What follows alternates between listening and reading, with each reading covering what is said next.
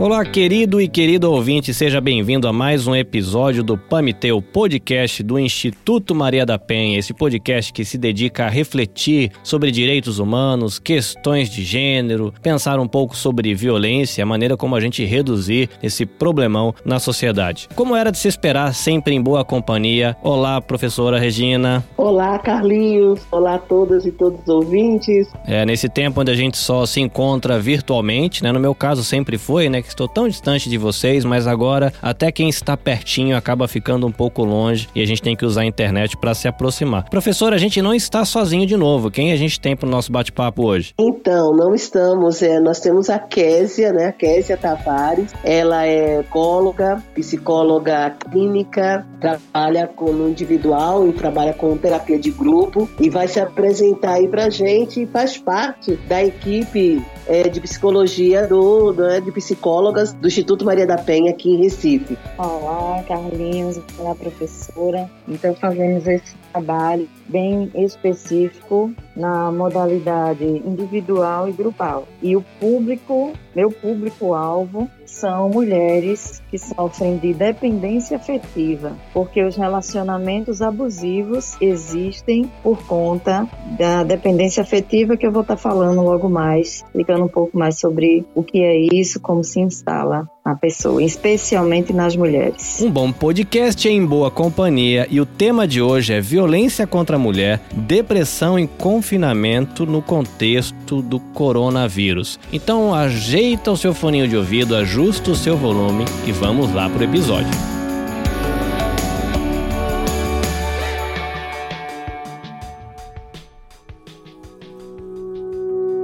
Paminté. Professora doutora Késia, hoje as orientações que a gente tem visto os governos, os governantes no mundo inteiro dar para o cidadão é de se protegerem indo para casa, porque do lado de fora de casa tem um bicho papão chamado coronavírus. E muita gente quando entra em casa acaba encontrando um outro tipo de fantasma, que é a violência, a depressão, a ansiedade, e é um fantasma invisível, tal qual o coronavírus. Como é que está hoje no Brasil essa questão da violência, depressão, ansiedade? Como é que vocês têm percebido isso? É, nossas primeiras preocupações dos nossos líderes governamentais foi em relação a, ao confinamento, à higiene dentro de casa, a frequência do lavar das mãos. Eu nunca aprendi com tanta frequência modos de lavar as mãos tal. Mas imediatamente eu me lembrei e, e fiquei preocupada com esses outros fantasmas que muitas pessoas não são conscientes de que as famílias também já vivem situações situações de pandemia dentro de seus próprios lares. E aí entra depressão, entra ansiedade, síndrome do pânico e a violência doméstica como um todo. Essa é a grande questão, Carlinhos, porque no que está previsto da Lei Maria da Penha, né, quando ela vai, quando ela vai tipificar a, a violência em seus, em seus modos, aí a gente tem ali a, a violência psicológica. E a violência psicológica ela se dá muito em cima disto, né? Onde a mulher, muitas vezes no ambiente doméstico, ela sofre exatamente em razão da violência moral, é, ela sofre a questão da humilhação humilhação, ela sofre a rejeição, né? Uma série de situações que diminuem a sua dignidade humana. E essa mulher, muitas vezes, em razão do medo, e existe então a falta de coragem de denunciar, ela então se fecha. Ela se fecha. Se ela é trabalhadora, Muitas vezes ela tem uma, um, um, processo longo de absenteísmo, ela fica sem coragem de ir trabalhar, ela fica extremamente desanimada, ou então é, a gente tem o outro lado que é o presenteísmo, ela vai trabalhar, prefere estar fora, mas mesmo assim no trabalho ela está fora daquele ambiente social, ela está fechada de qualquer forma. E é uma da, o tipo de violência que muito nos preocupa. Por isso, como a, a doutora Késia falou, a questão do, do, do, do anúncio, né, do isolamento, apesar, estamos reforçando aqui da necessidade, da necessidade do isolamento, verdadeiramente o isolamento é, do, do pior dos mundos, a melhor alternativa que nós temos, não é? mas o, de, nos dificultou e muito, nos está dificultando e muito nós alcançarmos essas mulheres. Por quê? Porque os autores da violência agora estão em casa, estão no entorno da casa. Né? Alguns trabalham e outros não, né? E estão dividindo a, a, a sua vida, né? Muitas vezes é, na, na agressão e em outras vezes é, alguns que, que são adeptos da bebida começam a beber, não é? o que altera o transtorno dessa mulher. Por isso que os centros de referência de atendimento à mulher eles têm esses três profissionais que são fundamentais né, no, na, nesse processo de a, acolhimento, é, atendimento e o processo mesmo de ajudar a mulher a sair da violência. Nós temos a, a, a, o profissional de, de saúde, que é o psicólogo, no caso a psicóloga, temos da assistência social e o jurídico. E o psicólogo, ele é fundamental, fundamental para ajudar a mulher a encontrar o seu eixo, né? A encontrar o seu eu e, quiçá, não é tomar a decisão da denúncia. É muito bom agora que a doutora Késia ela vai falar para a gente justamente sobre esse processo da violência psicológica, não é? A depressão, infelizmente, como é que essa história do isolamento, né, do confinamento, tem é, é, é, tornado um grande obstáculo, um grande desafio, tanto para as mulheres como para nós profissionais que trabalhamos no fronte do enfrentamento à violência. A professora me perguntou logo cedo, estávamos conversando, se eu teria dados em relação a quantitativos de homens e mulheres inseridos no contexto de depressão, ansiedade, síndrome do pânico. Sim, temos homens e mulheres, mas por estarmos inseridos numa cultura patriarcal, reconhecer que está deprimido, reconhecer que precisa de ajuda para o homem, eu não sei se em, todas as, em todos os países, mas aqui no Brasil ainda é um sinônimo de fraqueza e isso é um grande problema. É, nos meus atendimentos, a, a cada 30 pessoas que eu atendo, 28 são mulheres dois homens e ainda com muita dificuldade. Geralmente são homens trazidos pela mãe, pela esposa. Então, o homem também passa por, pelo, pelo problemas psicológicos e especialmente acredito que o confinamento está trazendo isso. Só que pela cultura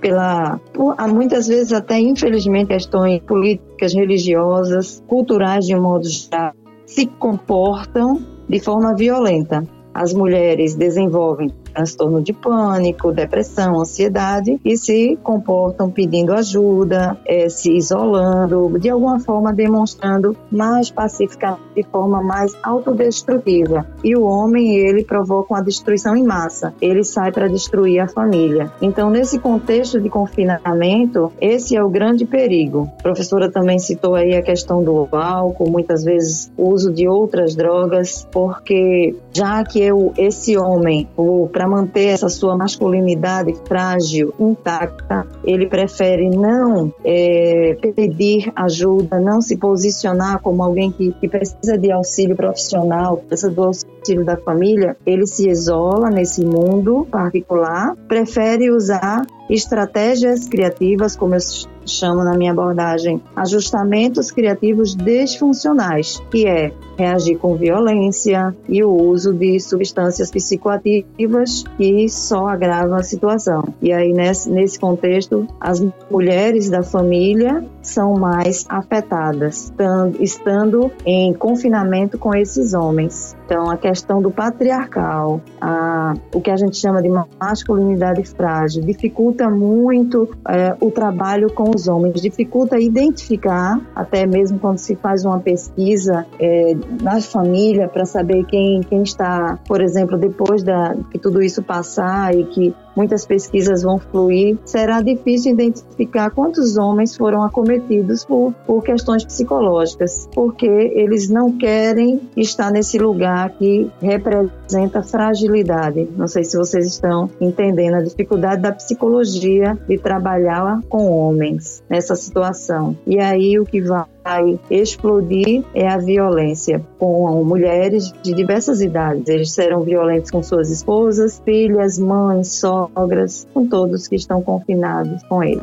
Nesse caso, Késia, qual seria a, a linha, você tem algumas, alguns autores que poderiam assim nos ajudar a, a, a pensar esse momento atual é, de, de, uma linha teórica da psicologia ou mesmo na, na, sua, na sua parte prática de atuação? Sim, sim. É, eu tenho um, um livro de uma parceira da psicologia, psicóloga chamada Silvia Malamude. O livro chama-se Sequestradores de Almas. O título é bem forte. Quando ela fala almas, sequestradores de almas, ela está se referindo a um sequestrador da subjetividade, que não quer dizer que são apenas homens, mas apenas por conta do que eu já expliquei da cultura, política, religião, temos mais homens com esse perfil. E eles nessa, especialmente no uso da violência psicológica tipificada na Lei Maria da Penha, eles fazem uso de estratégias, é, algumas de forma muito velada, para roubar, vamos falar assim, a subjetividade da mulher, que é uma da na, na, na lei a psicologia, é, a violência psicológica é toda ação ou omissão que cause ou vise causar dano à autoestima e a identidade do desenvolvimento da pessoa, no caso da mulher. Então, esse sequestrador de almas, ele de fato rouba a subjetividade. Tem um outro livro de uma psicanalista, eu não sou da psicanálise, mas me beneficio do conhecimento da psicanálise. É, o nome do livro é Perdas Necessárias, de Judith Viost. E ela explica como que essa mulher se torna vulnerável. Aqui em nosso país se fala muito que a mulher gosta de permanecer nessa situação de abuso, que ela gosta de apanhar. No senso comum, é normal ouvirmos essa expressão. A Judith Viosti explica que foi a relação, foi a questão do abandono, seja literal ou imaginário, ou os dois, na infância dessa criança, é, o abandono materno ou paterno, ou dos dois, que deixou na pessoa uma lacuna emocional, e ao crescer ela busca preencher, ela busca inconsci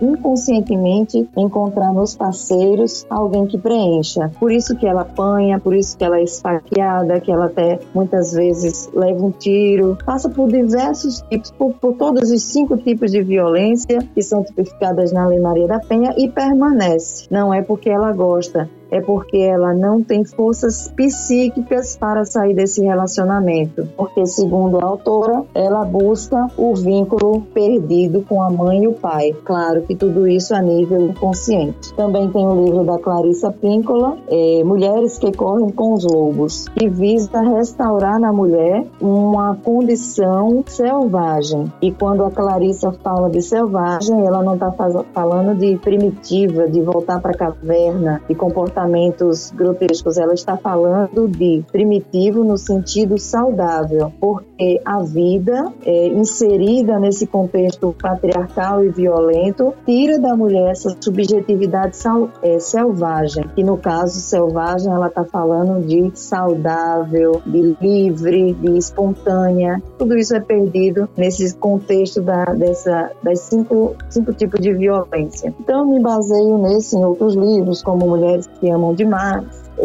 Quem Me Roubou de Mim, do padre Fábio de Mello. Então, são essas e outras bibliografias que embasam o meu trabalho, porque eu não combato apenas é, a violência, mas eu preciso, como psicóloga, entender a base. Como que a mulher e o homem, muitas vezes também, desenvolve a dependência afetiva e se submete a toda essa violência. Só que o homem, por conta do patriarcal, é uma pessoa que tem também, muitas vezes, por questões de ausência ausência de pai e mãe, sua subjetividade roubada na infância, tem também essa lacuna emocional, só que ele reage por conta dessa cultura de forma violenta e a mulher de forma passiva, de forma dependente, submissa.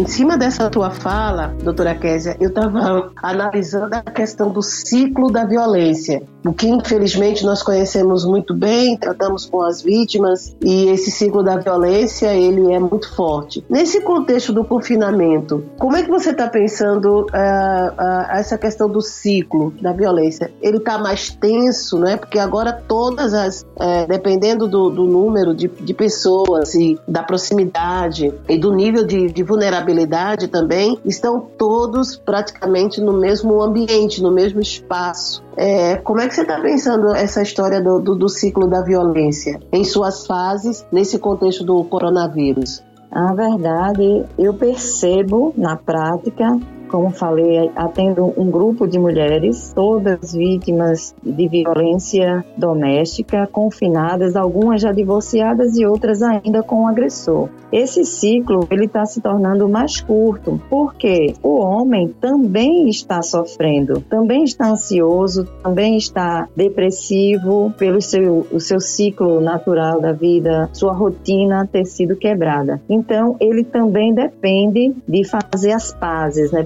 Porque o ciclo é, é fase de lua de mel, aí depois vai se chateando e aí comete a violência e depois volta, fica de bem novamente. Então esse ciclo está sendo mais rápido porque ele precisa voltar a fazer as pazes. Porque antes ele saía para beber, ele saía para jogar, ele fazia outras coisas. E aí o ciclo demorava para ele voltar a querer fazer as pazes com um buquê de flores, metaforicamente falando, para essa mulher. Hoje esse ciclo acontece dentro de casa mesmo e precisa ser mais rápido. Então é o que eu tenho percebido. Como é que a gente pode agir? Conscientizando as mulheres. Eu tenho um projeto muito ousado para o futuro, mas já começo a escrever e produzir para conscientizar os homens, trazê-los para refletir sobre essa masculinidade que é frágil. Mas veja, já não posso começar dizendo isso para eles. Preciso encontrar estratégias pedagógicas para conversar com esse homem, para trazê-lo para uma psicoterapia e porque ele sofre.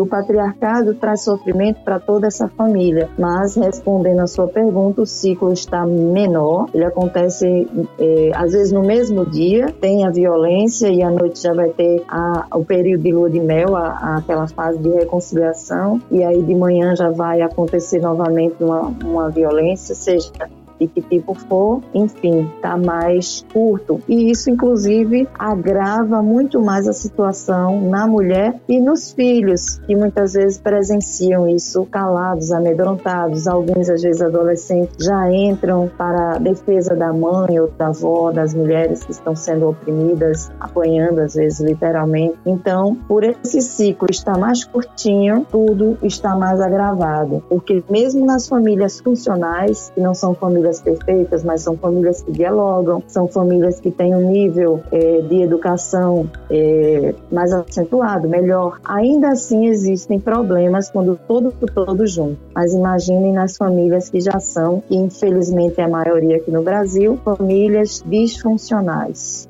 Aí, aí, nesse caso, como você bem falou, a questão da, do ciclo, né? Passa também os filhos, né? As crianças também experimentam desse ciclo, né? Dessa fase de, de, de, de tensão, é, a fase da, da, da, da, da violência, depois a fase né, do, do, do, papai alegre, da mamãe alegre, né? Agora pode brincar. Isso é muito confuso. Muito, muito confuso. Muito, exatamente. E, e a, assim, desestrutura emocionalmente, porque agora a criança não tem mais a escola, né? A, a criança também está confinada, né? Ela não tem um outro adulto que possa é, ajudar a passar, ou então é aquela fuga que talvez ela tivesse, né, no, no ambiente escolar, apesar do ambiente escolar a gente saber da história do bullying, tantas outras coisas, mas existe uma fuga é, é, de ambiente para que a pessoa possa enfrentar aqueles problemas. E, e hoje não, não tem mais isso, né? Esse, esse tempo agora não tem. Então a gente fica imaginando como estão as crianças como,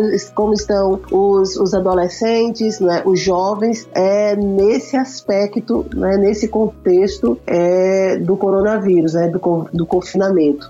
Exatamente. Eu ontem à noite pensando, eu pensei na seguinte perspectiva, que a experiência com o coronavírus e com o isolamento social podem nos oportunizar e, e nos ensinar a abrir portas em paredes sem nenhuma abertura e fará despertar em nós, para emergir uma força criativa, porque de todas as tragédias, quando a gente estuda história, quando a gente vê outros períodos de epidemia, quando a gente estuda sobre a, a Primeira e a Segunda Guerra, também encontramos, a, vemos emergir uma força que só consegue brotar no ser humano, essa força criativa, quando somos obrigados a sair da zona de conforto. Então, eu acredito também com fé e com esperança na possibilidade de ajustamentos criativos funcionais. Perfeito, perfeito. Professora Regina e doutora Késia, uma pergunta a respeito de violência e depressão. Como é que a gente percebe que a gente está sendo tocado por esse fantasma e como é que a gente consegue perceber quando alguém perto da gente está sendo tocado pela violência ou pela depressão? E aí, para a gente concluir, eu vou pedir uma, uma sugestão para vocês onde a gente pode procurar socorro tanto num caso como no outro. No caso de sermos tocados pelo fantasma da violência ou sermos tocados pelo fantasma da depressão. Ok, Carlinhos. Veja, a violência psicológica ela é adquirida pela vítima no, pelo assédio, envolve humilhação, constrangimento, práticas ou palavras de rejeição. E é interessante que, é, como a, a doutora Késia falou lá atrás, sobre essa vivência que muitas vezes a vítima já traz do seu ambiente familiar no relacionamento com os pais. Então ela já ouve, né, em, em algum momento na infância, na adolescência, não é? Algumas, algumas práticas é, de humilhação que ela experimenta com os pais. E que quando chega com o companheiro, né, o namorado, a, a doutora Kézia também falou sobre o relacionamento abusivo. E a gente já vê que esse relacionamento abusivo muitas vezes já inicia no, no namoro, é, ocorre porque a, muitas vezes a vítima permite, sem ter consciência, permite determinadas práticas, como eu já falei, de humilhação e de constrangimento. Só que aí é, é, essas práticas elas, elas vão se tornando tão frequentes que a vítima então começa a absorver aquelas palavras como verdade. E essa verdade que, que vem, né, ela vai marcando a alma, né? Então a doutora Késia também fala sobre os sequestradores, né, de almas, né? Porque sequestra aquela alma que é que é que é voltada para alegria, para o ânimo, não é? Nós,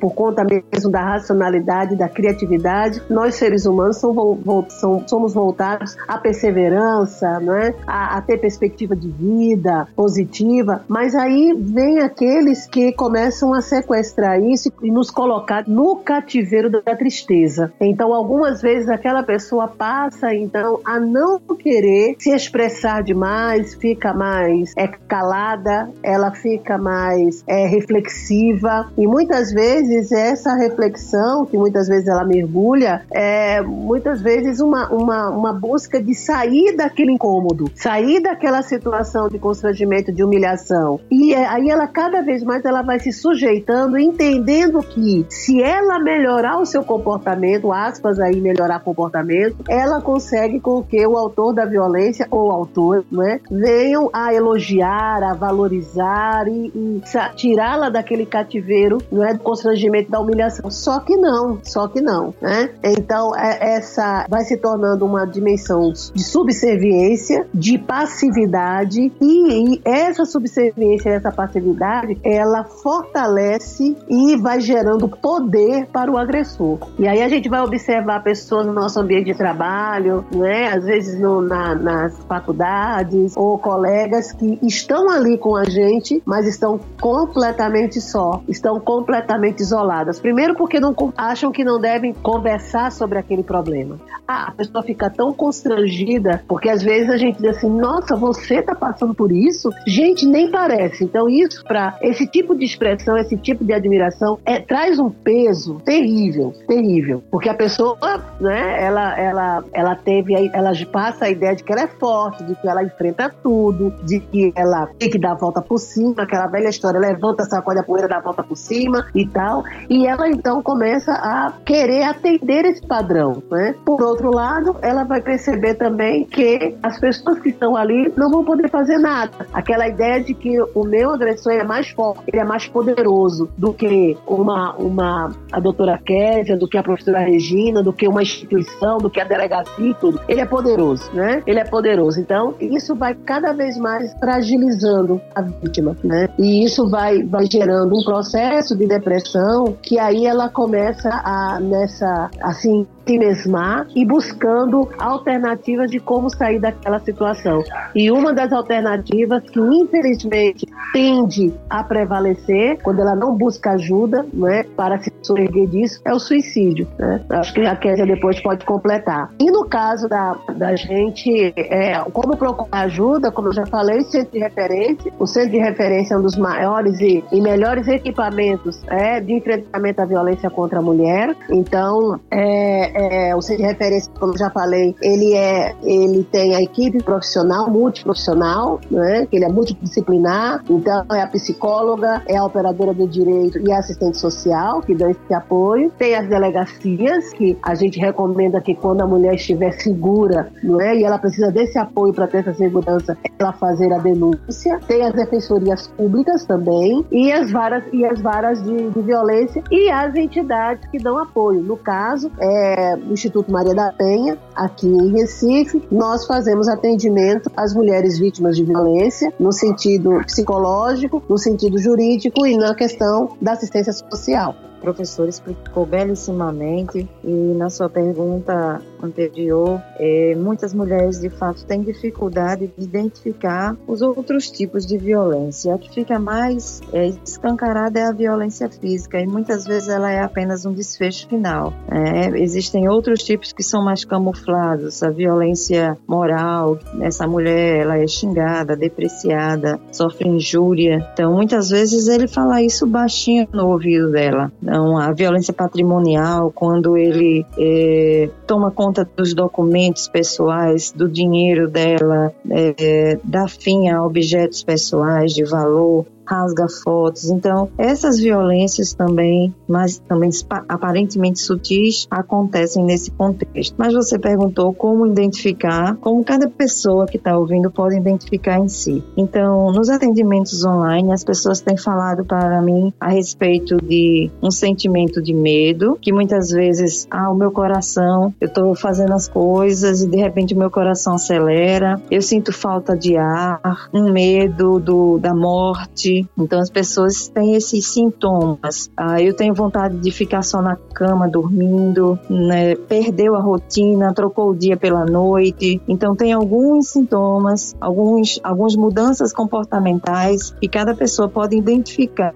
que está sendo é, prejudicada psicologicamente, desenvolvendo traços depressivos e ansiolíticos e até mesmo, que tem sido muito comum nos meus atendimentos, síndrome do pânico. E nós estamos tendo um problema problema muito grave na rede com a psiquiatria. O psiquiatra é um profissional extremamente caro e na rede eh, de atendimento público é escasso, especialmente porque nossos psiquiatras, na maioria, são idosos, então eles estão de quarentena. Então, temos atravessado um, momento muito complexo para fazer um atendimento completo às pessoas que já têm me procurado. Então, a gente vai ali eh, ouvindo, porque uma coisa importante é a escuta profissional, mas às vezes a escuta de um amigo, a escuta de alguém de confiança, porque as pessoas precisam falar desse sentimento. Aí o meu coração está acelerado. Às vezes só em falar para o outro, ela já sente uma diminuição desse batimento. E aí eu ensino técnicas de respiração, eu acolho dentro de todas as possibilidades no atendimento virtual. Você também perguntou sobre como podemos identificar um outro. É dessa forma, você vai ligar para alguém ou fazer uma videochamada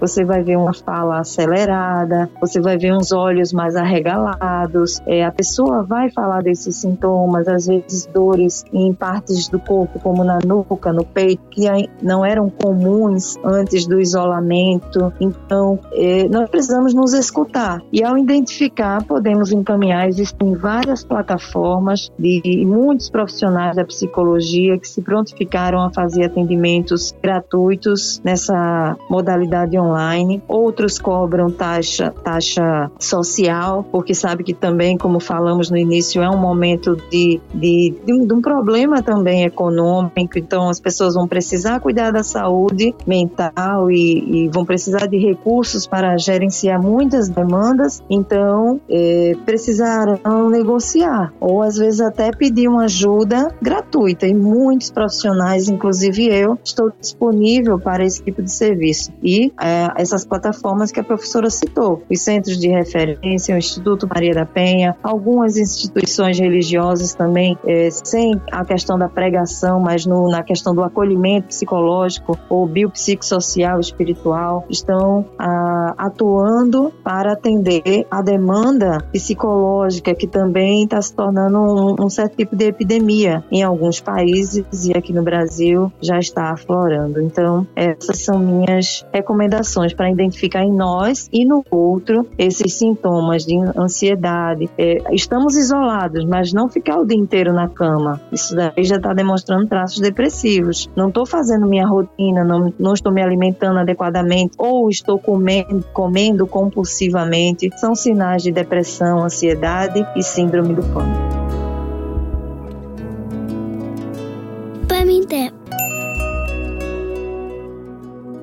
Doutora Késia, professora Regina Célia, muito legal bater esse papo com vocês e poder refletir sobre isso nesse tempo onde a gente tem essa dificuldade fora de casa e muito enfrentam esses desafios dentro de casa. Professora Regina, quem quiser encontrar a senhora nas redes sociais ou mesmo encontrar Instituto Maria da Penha, como procurar? Bem, Carlinhos, eu tô, na, tô no Instagram, né? É Regina Célia, Barbosa, Regina.célia, né? Então é fácil. Se bem que a gente está movimentando muito mais o, o, Instagram do Instituto Maria da Penha e também o. o é, aí você pode colocar mesmo, né? Instagram do Instituto Maria da Penha, tem das defensoras, né? E defensores, que é o nosso grupo de, de voluntariado também. E aqui em Recife, nós estamos é, no Instituto Maria da Penha, aqui no Recife Antigo. É, estamos nesse, nesse período de confinamento, né? mas tão logo passe, a gente também vai estar lá para atender é, as pessoas. E no Pamitê, né,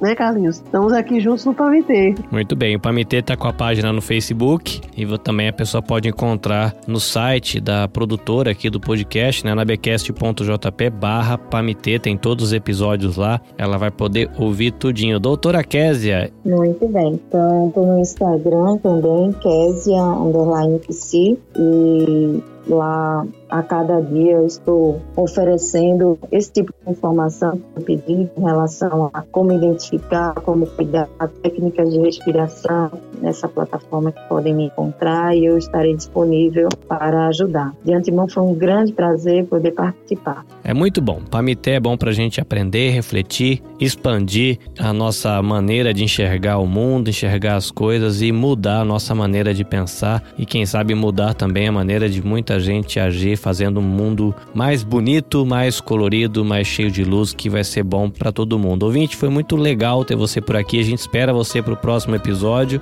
Você vai ter que ficar aí um pouquinho guardadinho em casa, mas desfrute o tempo com a família, com alegria, com criatividade. Tem um montão de gente na internet aí dando ideias boas para você ter um tempo legal com seu esposo, com a sua esposa, boas ideias para você cuidar da criançada que tenta derrubar as paredes da casa fazendo bagunça mas tem muitas ideias legais para você ter um tempo legal com a garotada também. Ideias criativas para você conseguir fazer aí um happy hour, né? Todo mundo pega aí o seu aperitivo, a sua pizza, o seu refrigerante, enfim, e senta aí na frente do WhatsApp ou na frente do Facebook, joga uma live aí, todo mundo troca ideia, conversa. Sejamos criativos e desfrutemos desse tempo onde a gente tem que ficar em casa. Professora Regina, muito obrigado de novo pela sua companhia. Obrigada, Carlinhos. Obrigada, Késia. Tchau, tchau, pessoal. Até o nosso próximo episódio. Doutora Késia, foi muito bom. Prazer em conhecê-la. Nos vemos numa próxima oportunidade. Prazer foi todo meu. Muita gratidão. Tchau, ouvinte. Abraços. Sayonara.